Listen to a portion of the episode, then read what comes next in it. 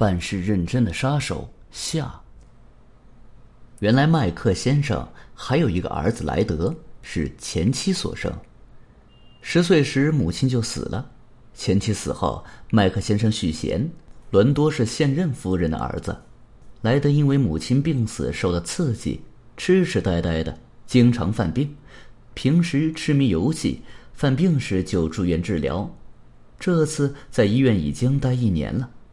麦克先生觉得对不起大儿子，和律师商量下个月立遗嘱，把财产平分给两个儿子。伦多是反对的，他认为莱德痴痴呆呆的，只要保证他衣食无忧就行了。那么多财产压到他手上没有意义。但麦克先生总觉得小儿子生性凉薄，怕自己死后大儿子会受虐待。然而麦克夫人也站在伦多一边，向他施压。麦克先生只好让步，决定分给莱德三分之一，给伦多三分之二。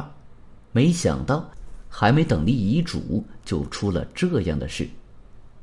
有了杀人动机，警方再次提审了伦多。伦多心理素质也真好，都到这地步了，仍然不肯招供。虽然他承认麦克先生说的自己对遗嘱有意见属实，但他也只是提出意见而已。警方面对这样强硬的对手，竟然有些束手无策。麦克先生知道的已经都说了，麦克夫人由于受刺激过度，一言不发，警方也得不到更有力的证据。俗话说：“天无绝人之路。”就在僵局难破之时，警方忽然接到来自贫民窟的举报，说有一个深居简出的租客很可疑。看来。五千元的悬赏果然很诱人。这段时间，经常有人举报自己家附近有可疑的人，但警方调查后发现，不是流浪汉，就是躲债的破产商人。没想到这次却真的把杰克堵在了贫民窟里。杰克虽然是个办事认真的杀手，但却并不是骨头很硬的杀手。警方在小黑屋里对他用了点儿不便公开的手段后。杰克就把自己知道的事儿都说了出来。他在贫民窟里已经想明白自己杀错了人，此时既然被抓，顽抗只有自己吃亏。好在自己并不算出卖雇主，因为自己只是说出自己的所作所为，并没有透露雇主的信息。何况他也不知道雇主的任何信息，这样就不算违背杀手原则。也不至于在监狱里被其他杀手追杀。当杰克的供词摆在麦克夫妇面前时，麦克先生脸色惨然，不过他早有心理准备，还比较平静。麦克夫人却放声大哭：“老爷，我对不起你，我早该提醒你，可我没想到这个畜生真的这么丧心病狂啊！”大家顿时惊呆了。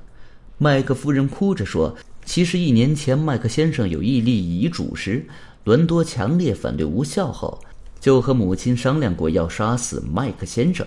当时，麦克夫人惊恐万分，怒斥他丧心病狂，并警告他绝不能再这么想。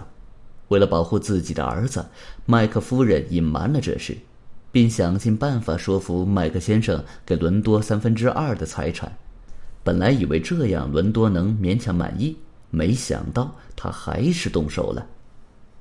麦克先生怒吼：“既然你知道是这畜生干的，为什么案发后一直不开口？”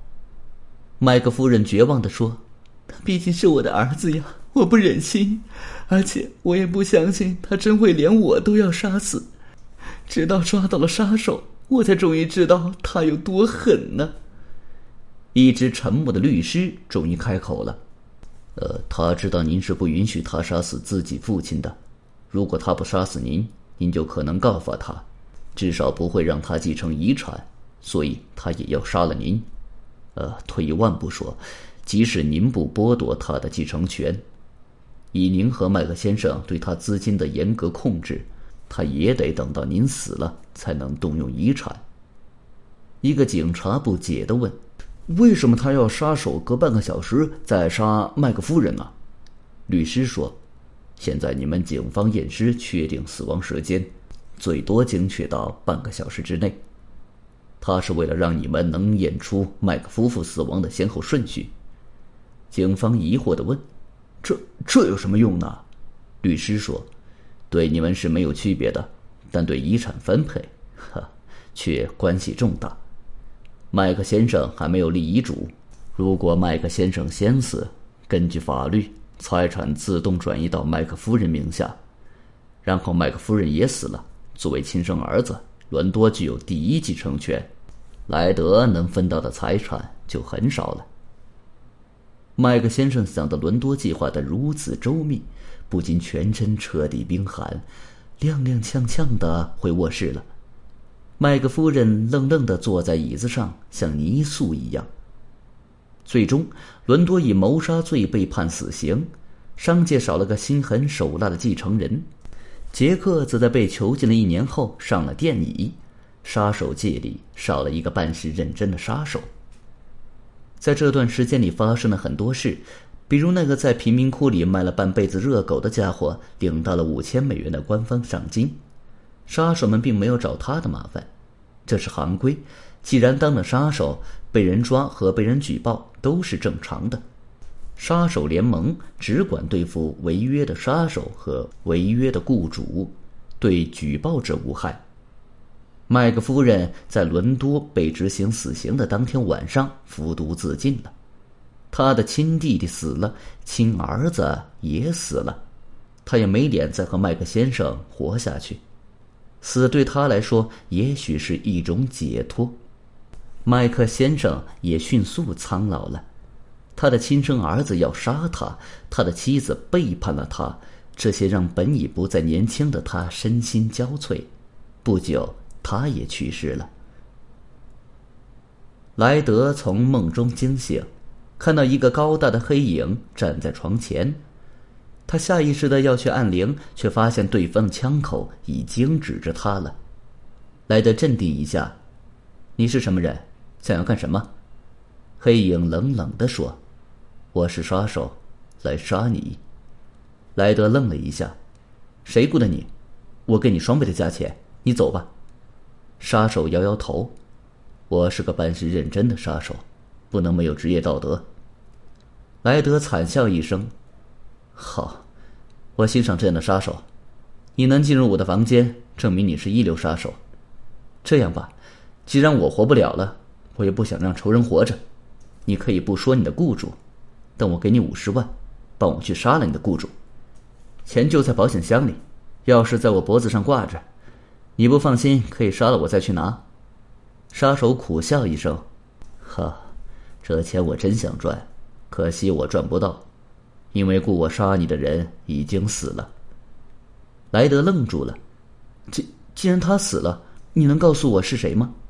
杀手点点头：“你不问我，我也会告诉你。这是雇主的要求，是伦多。他知道有人陷害他，可惜他没证据。”所以他肯定得死，不过他还有笔钱在一个秘密账户里，他用这笔钱雇我查清真相后，杀了害他的人。这三年来，我一边查一边找机会，今天是时候了。莱德惨笑一声说：“哈，这么说你都查清楚了。”杀手点点头：“你其实一直是装傻，不管是平时玩游戏。”还是假装发病住院，都是你的掩饰。你在网上建立了一个虚拟的海外财团，并雇佣了几个人做你的手下。因为你是傻子，所以没人查你的账。就是查了，也会以为你花掉的钱是用在游戏上了。你父亲身边的人里也有你的眼线，那不光是用钱收买的，也是因为有人还忠心于你的母亲。莱德点点头，不错。保镖里有一个曾经是我母亲最好的保镖，他帮了我很多忙。我父亲的船临时借给汤姆的事，就是他告诉我的，也是他算好的时间带着其他保镖上船救人的。杀手点点头，另一个人则是个职业骗子，他受雇于你去骗伦多，说他是海外赌场的人，要和伦多做地下生意。伦多拿到了预付款，想赚黑钱。就开了账户，并允许他用账户转账。结果这成了你陷害他的第一步。然后你用这个账户转账给我可怜的同行杰克，骗他上船去杀人。其实他能不能成功并不重要，重要的是让麦克夫妇知道有人要杀他们。更重要的是让大家知道，这个杀手要先杀麦克先生，后杀麦克夫人。这样一层层查下来，伦多就在劫难逃了。只是可惜了杰克。他本来有机会不死的，你却给贫民窟里卖热狗的打电话，只给他一条发财的路，你还真够狠的。”莱德沉重地说，“杰克的事我没办法。当时如果杰克不落网，证据还不够，我继母也不可能彻底对伦多死心。不过比起伦多来，我不觉得自己狠毒，我至少没想过要杀死亲生父亲。就算我不陷害他，他也早晚会杀了父亲。”父亲管他太严了，而他，太热衷于享受了。杀手摇摇头，我倒觉得你狠，因为你从十岁就装傻，这份心机和狠劲儿，让我想起来就害怕。莱德惨笑着说：“ 如果你是我，你就不会这么想了。从那个女人进我家门起，她就没有一天不想害死我。等到她自己生了儿子。”就更变本加厉了。如果我不装傻，恐怕，恐怕早就死了。杀手沉默了半天，很让人同情，可我仍然得杀了你。我想你能理解吧？莱德点点头。我能理解。我说过，对于做事认真的杀手，我是欣赏的。动手吧，之后拿走那五十万。帮我交给杰克的家人。如果杰克没有家人，就帮我捐给慈善机构。虽然杀手被正法并不冤枉，不过，毕竟是我出卖了他。他是个办事认真的人。如果他不联系我，问我杀错人的事，恐怕谁也找不到他。杀手点点头，举起了枪。莱德忽然想起一件事：等等，伦多什么时候雇佣你的？案发后他就被警方控制了。他是怎么雇佣你的呢？杀手笑了笑，哈，这个我会告诉你的。消音器发出“噗”的一声轻响，莱德全身一抖，心脏中枪。杀手凑到他耳边，轻声说了一句话，莱德嘴角竟然露出一丝惨笑，然后气绝身亡。在案件的侦破过程中，有一个警察始终心存疑惑，但当时他没有证据。